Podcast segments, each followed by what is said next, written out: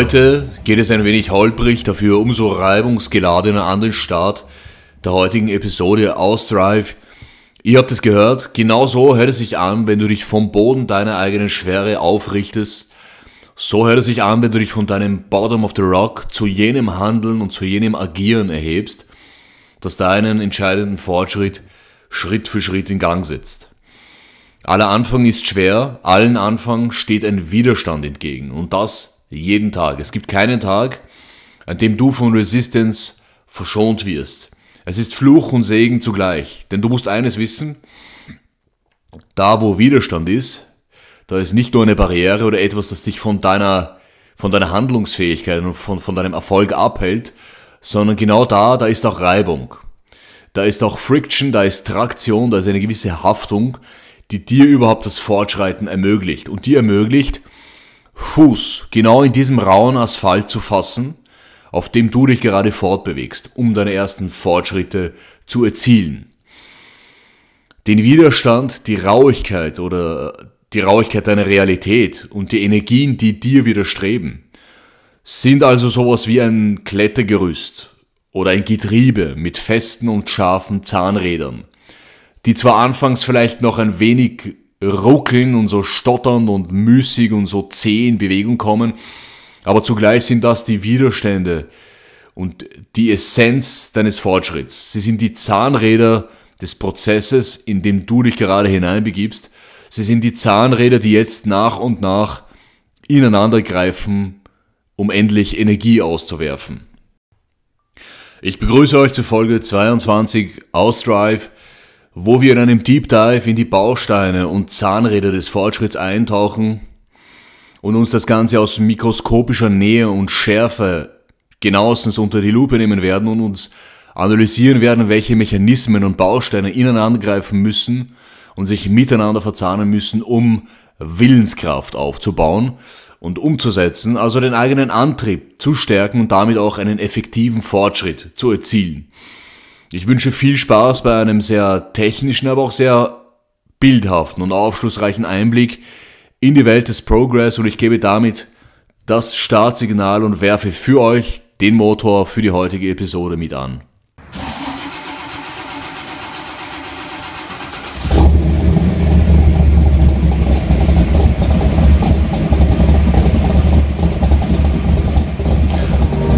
Wir leben in einer komplexen Welt. Als Architekt und als ambitionierter Mensch hat es mich immer schon begeistert, diese Welt im Innersten verstehen zu dürfen, sie in ihren Einzelheiten zu beleuchten. Systeme und Prozesse, wie sie in ihren kleinsten Bausteinen funktionieren und wie wir von neuen Entwicklungen profitieren und als Menschheit wachsen können. Das eine ist die Technologie und inmitten dieser faszinierenden Welt stehen wir als Menschen. Am Anfang und am Ende jeder Entwicklung und jedes Fortschritts stehen wir mit unseren Bedürfnissen, unseren Vorstellungen und unseren Träumen und den Motivationen, die uns Tag für Tag antreiben. Wer hier mit anpackt, der kann helfen, die Welt täglich ein Stück weit voranzubringen. Das ist es, was uns vor großen Herausforderungen stellt und mich zugleich täglich antreibt, neue Chancen zu sehen und neue Wege für eine bessere Zukunft zu gehen neue Wege mit dir zu gehen. Das ist mein Ausblick, das ist mein Drive.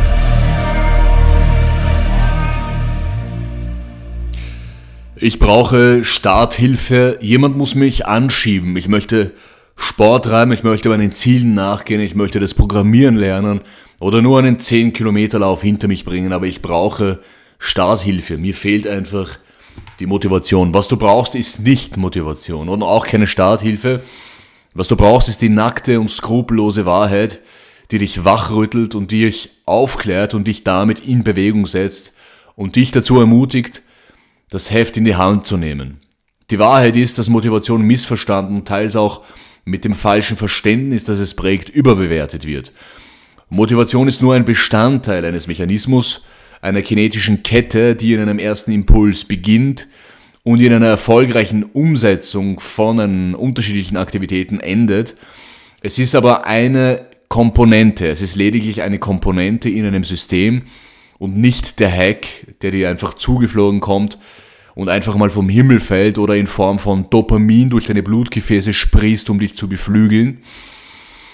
Und wir analysieren ja hier bei Drive immer wieder die Bausteine und Mechanismen des menschlichen Drives, des menschlichen Antriebs und haben daher auch Motive und Motivationen aus verschiedensten Fach Fachrichtungen her analysiert und beleuchtet.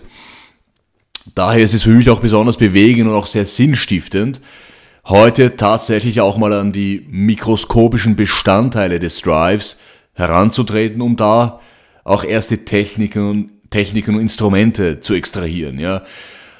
Motivationen hängen nicht nur in sprachlicher Hinsicht, also Motivation ist nicht nur in sprachlicher Hinsicht mit dem Motiv verwandt, sondern auch tatsächlich und auch psychologisch mit, äh, hängt Motivation mit dem Motiv zusammen. Eine Motivation ist an ist an ein, Motiv, an ein Motiv geknüpft, an ein Warum. Warum tue ich etwas? Was ist der Sinn dieser Handlung? Was erwarte ich oder was erhoffe ich mir durch eine bestimmte Handlung? Und unterm Strich heißt das zunächst, je mehr Energie mir mein Warum liefert, je mehr, mir, je mehr Energie mir, äh, je mehr Treibstoff mir mein Warum, mein Motiv liefert, desto eher oder desto wahrscheinlicher gehe ich dieser Handlung auch also der Handlung, die damit verbunden ist, nach. Je mehr Motivation, desto erfolgreicher die Aktion. Das ist logisch. Aber jetzt kommt der Krux seiner ganzen Geschichte und zwar, ich nenne das Ganze das Motivationsparadoxon. Und ich werde später auf die neurologischen und die physiologischen Hintergründe im genaueren noch eingehen, aber bevor wir uns an die konkreten Mechanismen und Tools heranarbeiten, gibt es einige Key Facts und Hintergründe, die wir erstmal als Fundament für alles Bevorstehende legen müssen. Und zwar die Wissenschaft sagt uns Folgendes. Je mehr Motivation ich habe, desto erfolgreicher ist die Aktion. Je, unmotivier je, je unmotivierter ich bin, etwas zu tun, während ich es aber tue, desto mehr Motivation baue ich genau durch diese unmotivierte Handlung auf. Und hier fängt der Widerspruch quasi an. Also in anderen Worten, die Motivation schöpft und nährt sich quasi aus dem oder von dem, was man unmotiviert tut. Ja? Je mehr ich laufen gehe, um jetzt in einem konkreten Beispiel ähm, zu gehen, je mehr ich laufen gehe, ohne genügend motiviert zu sein, je mehr ich damit hadere, desto wahrscheinlicher ist es, dass ich, dass ich es das nächste Mal und zwar mit noch mehr Leichtigkeit durchziehe. Ich baue Motivation und Willenskraft durch das auf, was ich nicht will und trotzdem tue. Da, wo ich durch den Widerstand gehe, baue ich die Essenz und das Kernstück meiner intrinsischen Motivation auf. Und die intrinsische Motivation, das ist jene Motivation, die nur von mir selbst ausgeht, die mir ureigen ist. Und dieses Kernstück, diese intrinsische Motivation, das ist nicht Dopamin, das ist nicht Koffein oder irgendein externes Fuel, oder der geile Beat, der in meinen Kopfhörern ertönt, sondern es sind, es ist der essentielle Motor im Kern. Es ist mein essentieller Antrieb. Es ist das Getriebe und seine Komponenten und die Zahnräder meines Getriebes, welche die wirkliche Traktion und die wirkliche Kraftübertragung und Umsetzung der Energie, sei es im Sport, wie auch in, an, wie, wie auch in anderen geistigen Anstrengungen ermöglichen. Und man könnte ja an dieser Stelle jetzt argumentieren, naja, ohne Fuel, also, also ohne meinen Sprit läuft mein Motor nicht. Daher deckt sich der Vergleich mit dem Motor nicht eins zu eins, aber dennoch bleibe ich in diesem Bild, weil äh, dass die Komponenten oder das Getriebe, das Antriebssystem und jedes kleinste Zahnrad meines, Antrieb, meines Antriebs als Mensch ist für die Kraftübertragung, also für die Umsetzung von Energie immer noch essentieller als der Sprit, den ich zuführe. Ja? Ein gut gefertigter Motor fährt auch mit wenig Sprit und fährt effizient. Sind die Komponenten gut gearbeitet und durchgebildet, greifen die Zahnräder konstruktiv effizient ineinander, habe ich einen leistungsfähigen Antrieb, der mit wenig Sprit, mit wenigen Kalorien, die ich mir selbst zuführe, um das, jetzt, um das Ganze jetzt zu übertragen, mit wenig Sprit kann dieser Motor dennoch viel umsetzen. Habe ich einen schlechten Motor, ein schlechtes Antriebssystem mit abgenagten, verschleißten Komponenten, wird dieser Motor viel Kraftstoff verbrauchen und mir wenig Energie umsetzen. Und genau da sind wir heute angekommen.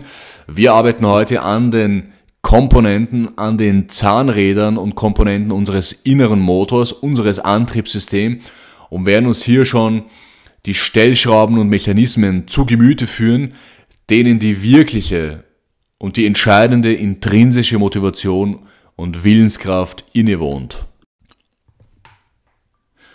Vorher werden wir aber einen kleinen Ausschnitt aus einer Podcast-Folge von Andrew Huberman als Einstieg anhören. In dieser Folge hat Andrew Huberman ähm, in einem Interview David Goggins zu Gast. Dr. Huberman ist einer der innovativsten und renommiertesten Neurowissenschaftler, der es wirklich schafft, tiefstes neurobiologisches Wissen in seinen Beiträgen für die Masse zugänglich zu machen. Und spannend ist, dass er mit seinem neurowissenschaftlichen Background in dieser Folge David Goggins, der, der zu einem, einer der wichtigsten Mindset-Figuren unserer Zeit zählt, ähm, Huberman legt ihn in dieser Folge quasi so auf den neurobiologischen Tisch, wo er ihn hier aus, aus neurobiologischer Sicht quasi seziert, um sich da die die eine oder andere, den einen oder anderen wichtigsten, wichtigen Mechanismus herauszulesen oder herauszukristallisieren.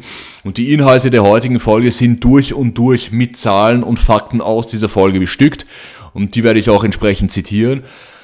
Also, wir hören das Ganze rein und aufpassen, nämlich Goggins ist ein Typ, der seiner, der seiner Wut auch Ausdruck verleiht. Also er flucht in englischer Sprache und verwendet Kraftausdrücke, um es gelindert, um es gelindert zu formulieren. Und ich würde jetzt, ich würde jetzt nicht ähm, so weit gehen, das wörtlich zu nehmen. Ich bin, ich, ich bin zwar nicht jemand, der jetzt vulgäre Sprache unterstützt, aber bei Goggins geht es echt nur darum, dass er seiner Passion, seinem Leid und auch seiner Wut versucht, Ausdruck zu verleihen. That you're talking about building up true confidence, not needing anything from the outside. I think, I like to think mm-hmm. that people want that. They want to be known. Mm-hmm. They're afraid, but that they want to be known for who they really are and that you're describing the path to do this. Right. And I will say I'm immensely grateful that you're talking to us this way today about things that you've talked about before, but we're hidden it a little differently, yeah, I like to think. Very different. Because what you're talking about is a process. It's verbs. It's all verbs. All action. And it's not about success. It's more actually about keeping that friction dialed to 10. Right. And that I, no energy drink, no supplement. People often misunderstand me. They think, you know, like I'm big on people getting sunlight in the mornings. They set their circadian rhythm and get better sleep, so they can, et cetera. But then people always think they go straight to the supplements. Yeah. What should I take? You know, and then of course people think I'm all about supplements. And supplements are one piece for me, but it's like tiny fraction compared to the the doing, the do's and don'ts. That's why I didn't want to talk about that today. That's why I'm glad we're talking about this. This is it. This is it. Like the brain is the most powerful weapon in the world. And it's, it's crazy how a kid that wasn't real smart, I was forced to go only internal. External had to go away. The external world had to go away. And living so deep inside myself, it was me in this brain and figuring out how this thing works. And it's so many people are doing exactly that the supplements, the this, the that. And I agree, it helps. But once you figure out your your brain, you become unstoppable to almost anything. Yeah, you can't beat death, you can't whatever, whatever. Your brain's amazing. Once you feed it the right conversation, the right mental nutrients, the right mental supplements, the right, the right internal dialogue at the right time with the right hit, with the right proof of what you've done in the past, and you send that right to the right circuit, dude, you're a fucking beast. A beast.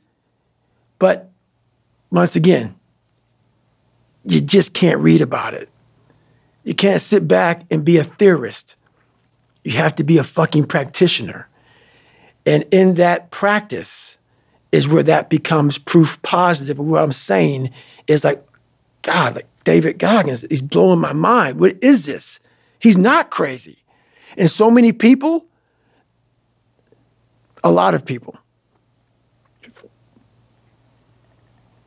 have listened to me the right way and they come back and they're like, I'm totally on board. I it, it happened. It happened. I'm like, it'll keep going, man, if you keep doing it. But that is it, man. There's no sun, there's no glory, there's no carrot, there's no victory. But there is all of it in one. I can't explain it real well to people, man. But what you get the other end is something that you're not, you're always found. You're never lost anymore. Doesn't mean the journey's easy. Doesn't get any easier, but you're always found.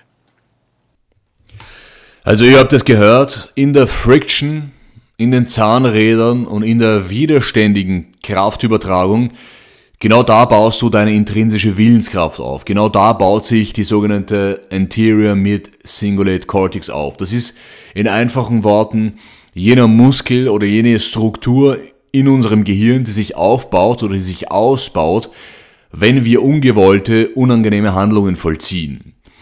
Dieser Bereich im Gehirn ist im Übrigen ein sehr stark vernetzter und ausgeprägter Bereich, der unter anderem für die Fehlererkennung, für die Kontrolle und Überwachung von Konflikten, für die Entscheidungsfindung, für Schmerzverarbeitung, für die Selbstkontrolle und hier wird es interessant, für die Koordination der Aufmerksamkeit, für das Verarbeiten und für, für das Interpretieren emotionaler und sinnlicher Informationen und, und jetzt wird es wichtig, für Calculating Reward versus Effort, also quasi für das Berechnen von einem Einsatz gegenüber einem, einem, einem bestimmten Belohnung oder einem Lohn.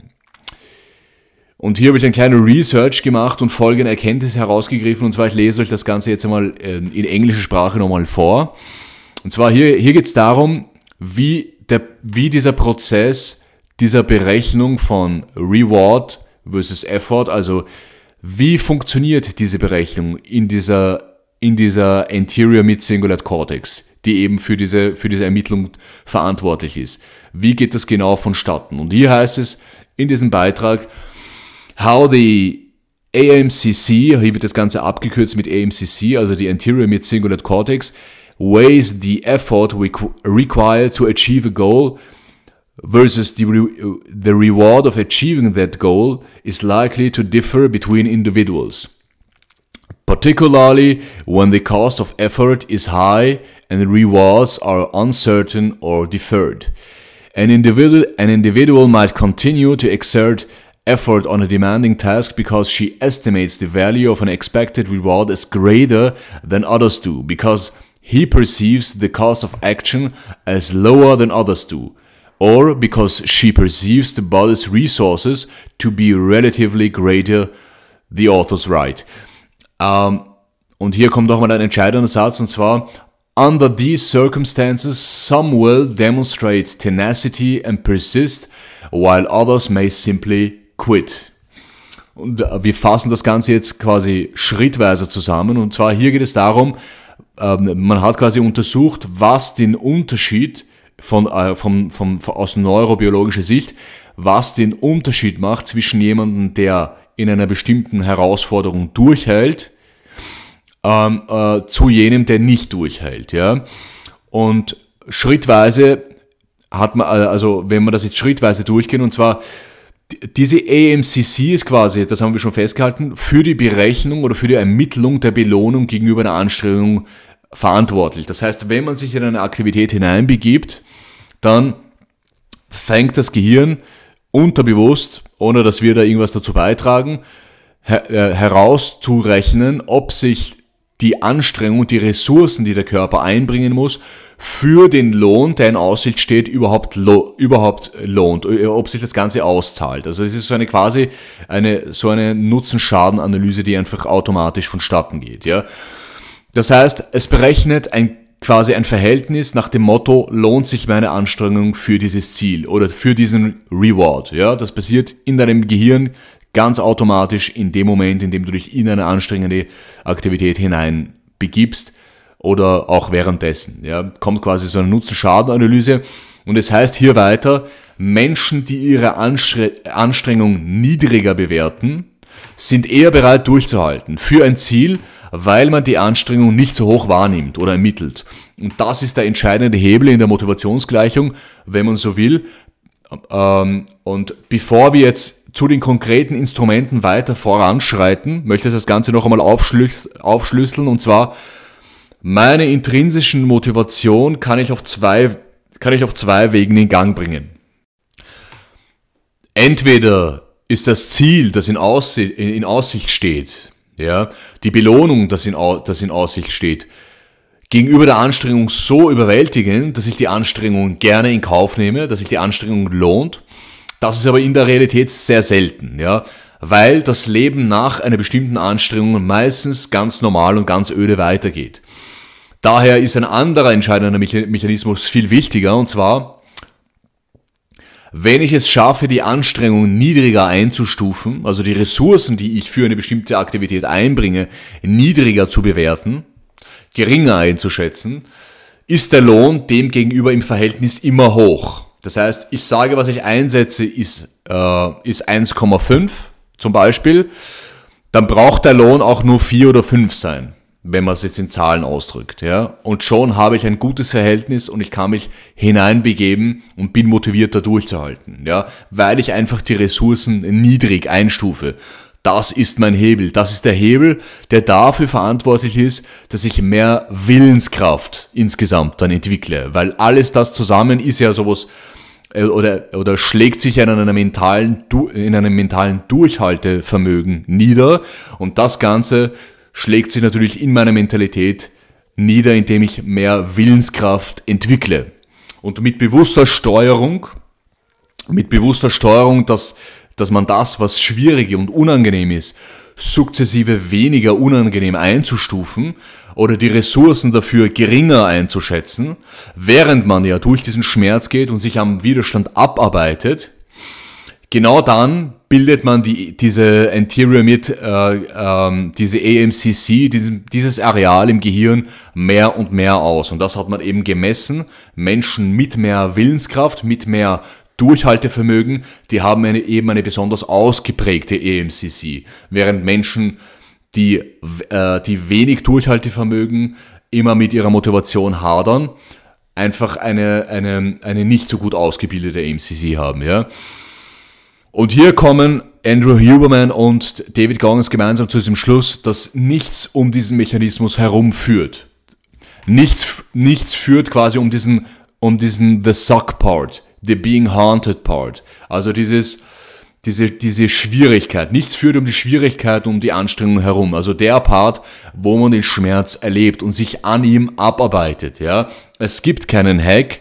Das ist der Hack. Die Arbeit ist der Hack. Das ist es und es braucht die, die Widerstände, es braucht die Zahnräder, an denen man sich abarbeitet, um echte Willenskraft, um echte intrinsische Willenskraft auszubilden.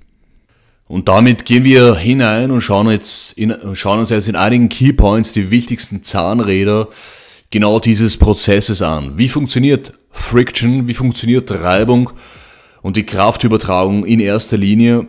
Und mit Friction, den Begriff wirft Huberman und Goggins sehr treffend und sehr bewusst ein und den Begriff teile auch ich, weil er für mich genau dieses Bild der Kraftübertragung durch die Reibung und durch die Haftung vor das Bewusstsein führt. Das ist nämlich die Essenz. Genau da, wo es Reibung gibt, gibt es einen Widerstand, an dem man sich hoch oder abarbeitet und die notwendige Kraft, die es braucht, um Energie ähm, generieren zu können. Ähm, bevor ich mir Gedanken über den Sprit eines Motors mache, muss ich, mir erst, muss ich mich erst mit der Konstruktion des Motors auseinandersetzen. Ob sie gut durchgebildet ist, ob sie funktionsfähig ist, ob sie eben effizient arbeitet, ob die Komponenten dieses Motors effizient ineinander greifen. Der erste Aspekt in dieser Gleichung ist also die Reibung und der Widerstand, die Friction an sich.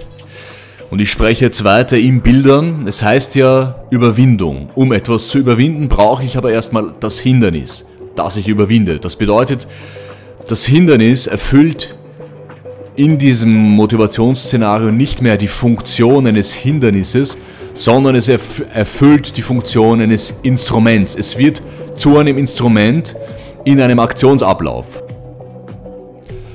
Das Zahnrad braucht ein Gewinde, an dem er sich abarbeitet und die Kraft auf ein Getriebe oder ein anderes Gelenk überträgt.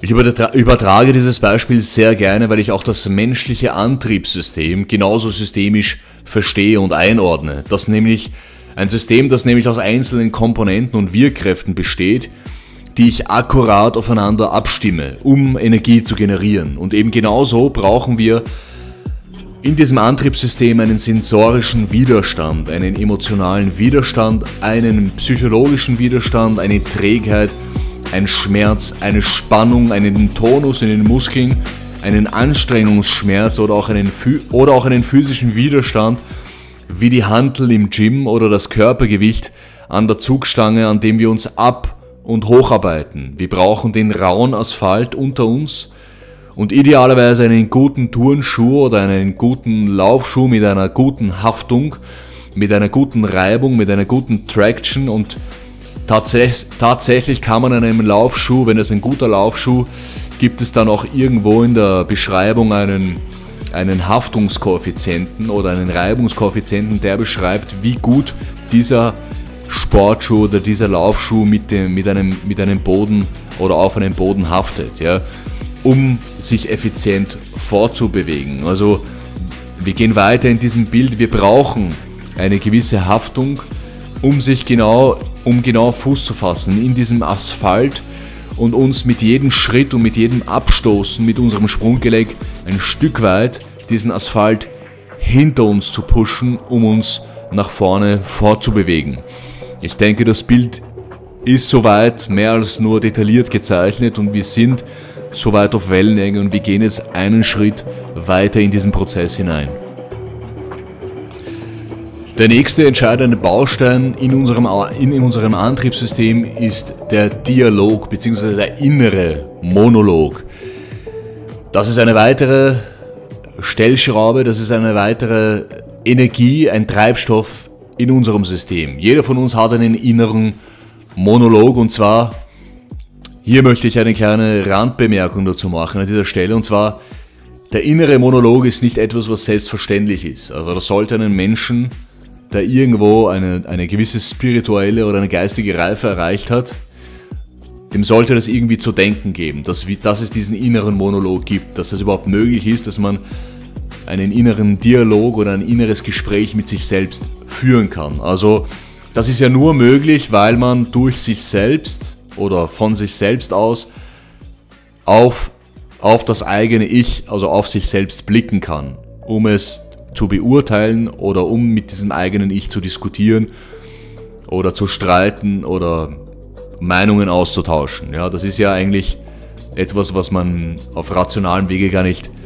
wirklich fassen kann. Und heute, in einer Zeit, wo, wo es äh, KIs gibt, wo es künstliche Intelligenz gibt, wo, wo nahezu alles, was wir heute produzieren, ähm, an Informationsaustausch oder Programme, die wir schreiben oder Texte und generative Sprachmodelle oder was auch immer wir produzieren, das kann mittlerweile schon durch KIs abgedeckt werden und zwar sehr gut. Und dann ähm, kommen Philosophen so an eine Stelle, wo sie, sich, wo sie sich mit der Frage auseinandersetzen, was unterscheidet uns Menschen jetzt eigentlich von KIs, wenn sie eigentlich vieles von dem, was wir eigentlich schon können, produzieren können. In einer Art und Weise, wie wir es nicht für möglich gehalten hätten und vielleicht auch schneller, effizienter und manchmal auch sogar besser, als wir es können. Ja? Ähm, man, man setzt sich mit, den, mit, mit philosophischen Fragen auseinander, wie zum Beispiel das Bewusstsein. Was ist eigentlich das Bewusstsein? Und es gibt einen, es gibt viele Ansätze, wie man Bewusstsein beschreiben kann, aber ein, ein, ein, ein wichtiger Punkt ist mir in Erinnerung geblieben, und zwar die Tatsache, dass man Bewusstsein als das beschreibt, was den Menschen ermöglicht, von sich aus sich, auf sich selbst zu blicken also sich selbst wahrzunehmen. Das ist eine Voraussetzung für das Bewusstsein. Einfach nur Informationen zu beurteilen, zu interpretieren oder Informationen ähm, zu fassen und wiederzugeben oder in einem anderen Kontext äh, zu bespielen, das macht noch kein Bewusstsein. Ein Bewusstsein setzt voraus, da, dass man sich selbst wahrnimmt. Ja, dass man von, es muss etwas geben, das quasi auf sich selbst schaut. Das ist quasi so eine Randbemerkung an dieser Stelle, die jetzt nichts mit Motivation zu tun hat, aber ich finde das einen sehr wichtigen und spirituellen Gedanken, mit dem man sich auseinandersetzen muss. Hier liegt einfach ein gewisses Mysterium begraben, mit dem man sich auseinandersetzen sollte, wenn man, wenn man dieses, quasi diese spirituelle Reise ein, ein wenig anstoßen möchte. Jetzt geht es aber weiter in die, in die Motivation hinein und zwar jeder von uns hat wie gesagt so eine innere Stimme, mit der man über alles Mögliche, was einem so umtreibt, spricht und verhandelt. Begibt man sich in eine anstrengende Aktivität, wird diese Stimme zu einem Widerstand. Sie wird zu einem widerstrebenden Geist, der in deine Gedanken zirkuliert. Und es gibt jetzt zwei Wege mit diesen negativen Reizen und Signalen des Körpers in diesem Monolog umzugehen. Der eine Weg ist es, diesem Widerstand positiv entgegenzu, entgegenzutreten, oder der andere Weg ist es, diesem Widerstand negativ zuzusprechen. Und ich kann dir nicht sagen, welchen Weg du gehen musst, weil es von dir und deiner individuellen psychologischen Beschaffenheit zusammenhängt, wie du dieser inneren Stimme entgegentrittst. Ja? Hier sind Menschen einfach sehr unterschiedlich. Aber das, der Mechanismus ist meistens immer dasselbe bei fast allen Menschen. Und zwar, ich kann dir Folgendes sagen, deiner inneren Stimme immer nachzugeben, wenn sie eine Stimme ist, die dich immer zum Entspannen und zum Faulenzen und zu Herumschwadronieren einlädt, das wird dich nirgendwo hinführen. Also diese affirmative, bestätigende Art wird dieser Stimme dazu verhelfen, immer mehr Macht gegen dich zu erlangen, bis du ihr nachgibst und tatsächlich nicht mehr die, Willens, die Willenskraft aufbringen kannst, deine Ziele zu verfolgen oder deinen Zielen nachzugehen. Auf der anderen Seite bist du immer nur strafend oder ignorierend dieser Stimme gegenüber, wird auch das auf eine Frustration hinauslaufen, weil du scheinbar innere Bedürfnisse, die diese Stimme einfach abbildet, nicht erfüllst oder denen nicht nachkommst. Es geht also um Balance. Es geht um Balance aus Härte, es geht um die Balance aus Härte, Disziplin, also klarer Führung und einer Mischung aus negativem und positivem Zuspruch. An manchen Tagen wird es wichtig sein, dir selbst gut zuzusprechen, zu sagen, ja, du bist auf dem guten Weg, du schaffst das. Und an anderen Tagen wird es wichtig sein zu sagen, jetzt komm, du faules Schwein, raff dich auf, sonst gebe ich dir einen Arschtritt. Wichtig ist, dass du ehrlich zu dir selbst bist und nicht nachgibst. Wichtig ist, dass du die Stricke in der Hand hast, fest in der Hand hast.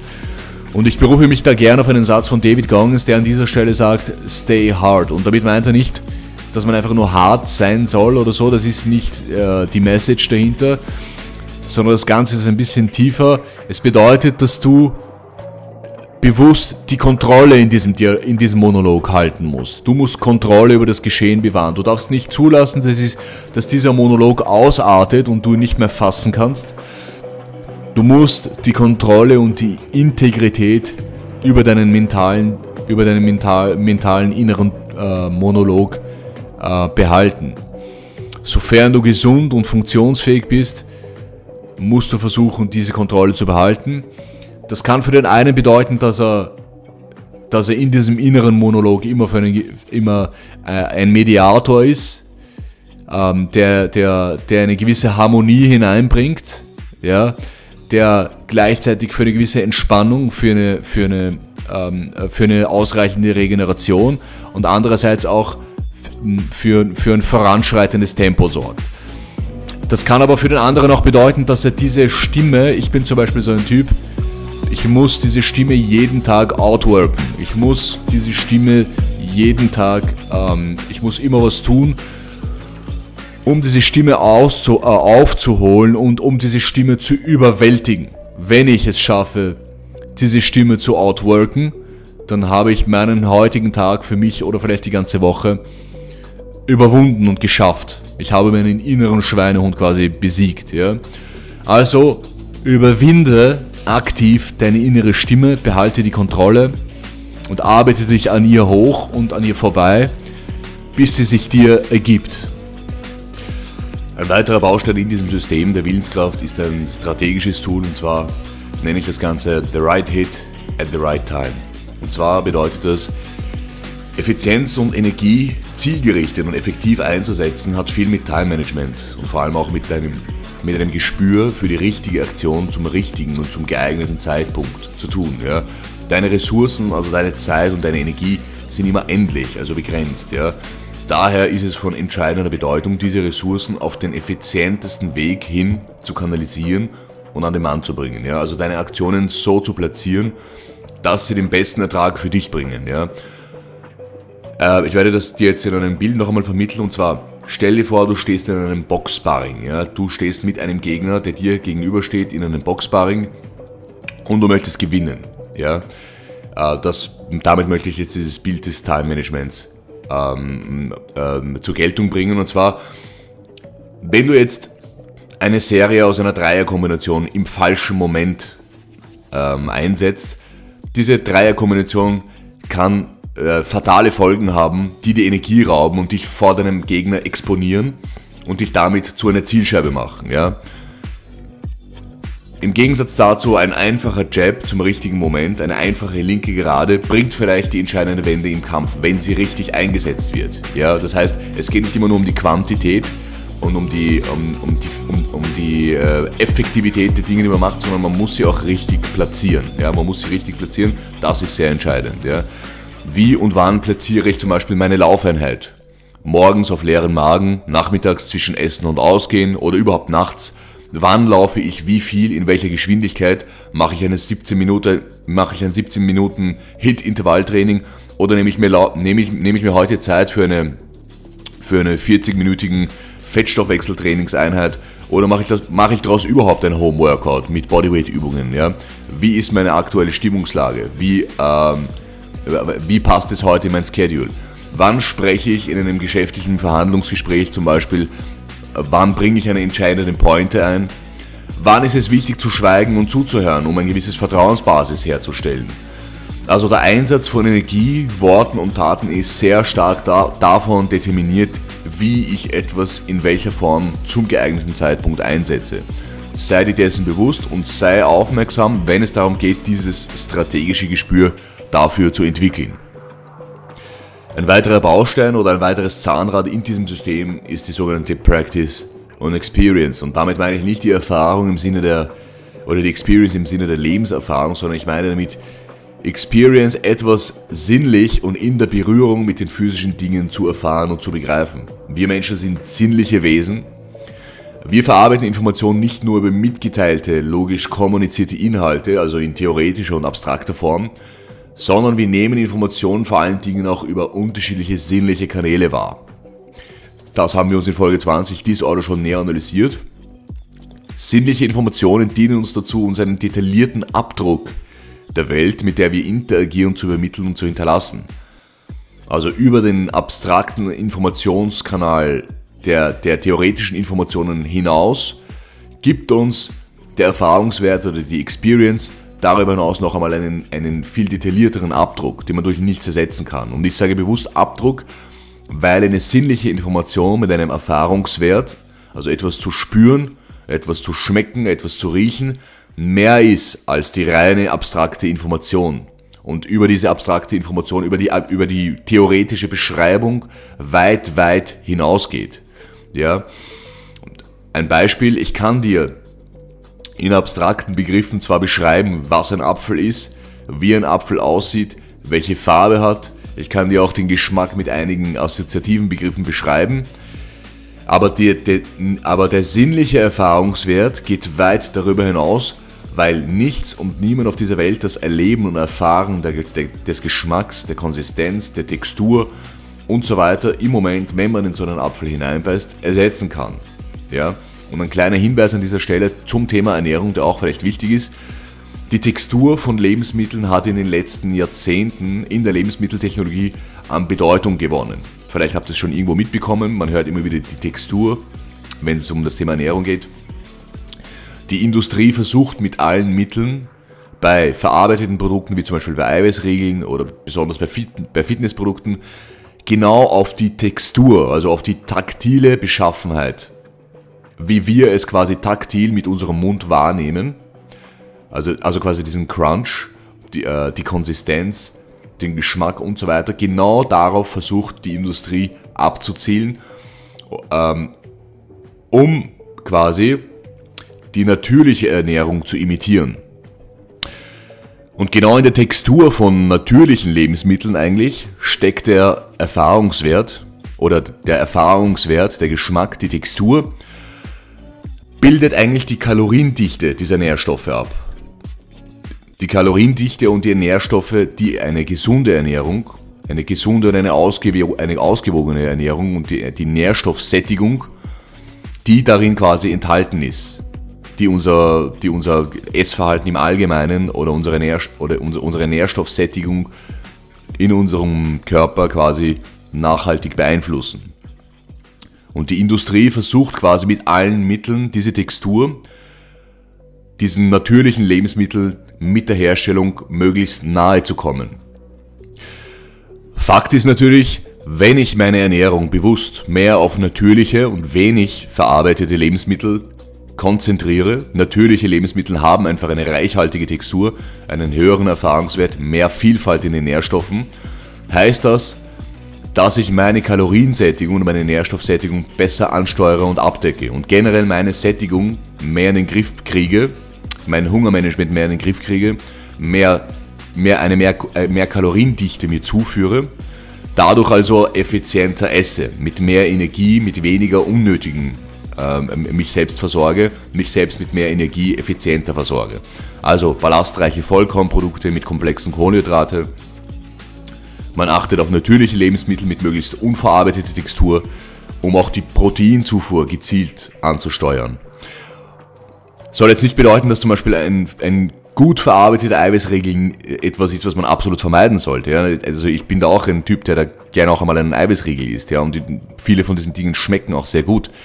Aber die Basis sollte natürlich immer die, die natürlichen Lebensmittel sein, die wirklich diese, ähm, diese reichhaltige und vielfältige Textur haben, die einerseits mich vom Sättigungsmanagement, vom Erfahrungswert so weit sättigen, dass ich einfach meine, meine Ernährung insgesamt besser in den Griff bekomme.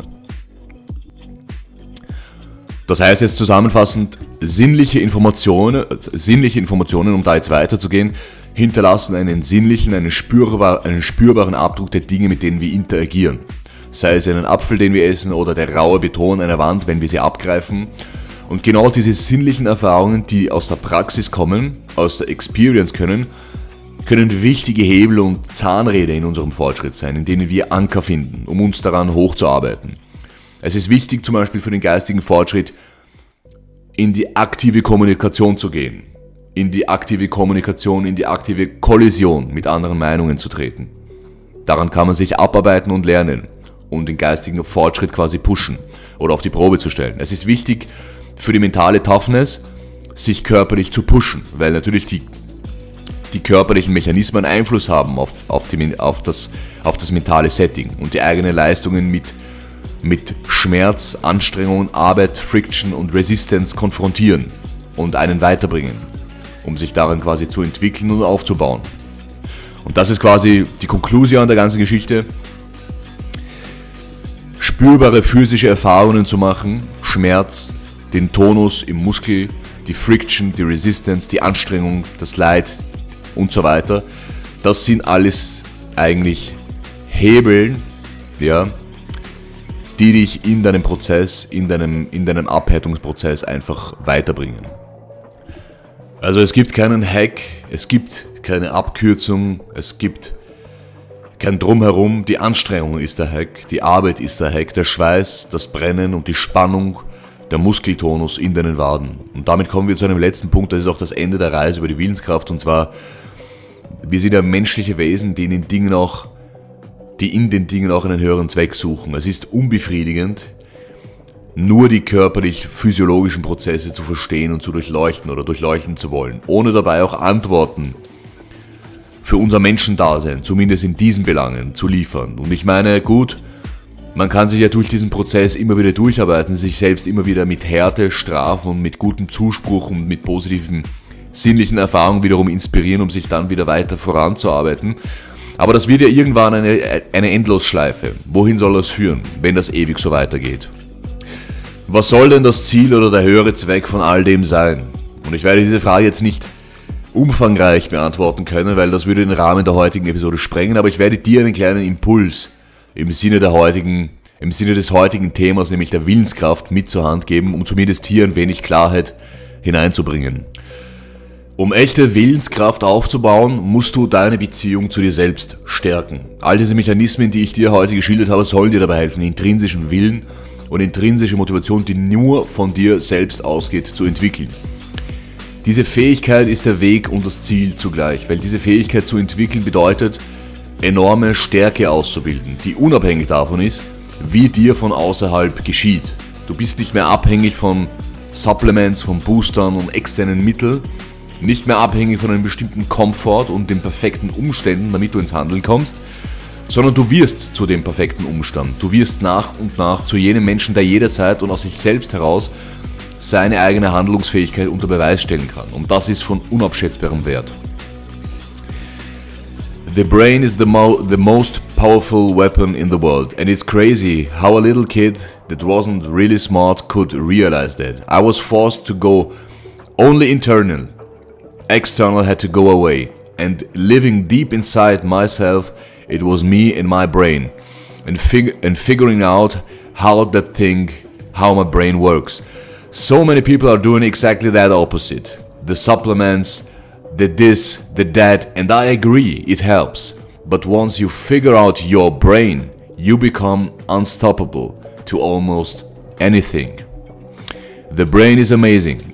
Once you feed it the right conversation, the right mental nutrients, the right mental supplements, the right hit at the right time with the right proof of what you've done in the past, you send it right to the right circuit. Dude, you become a beast.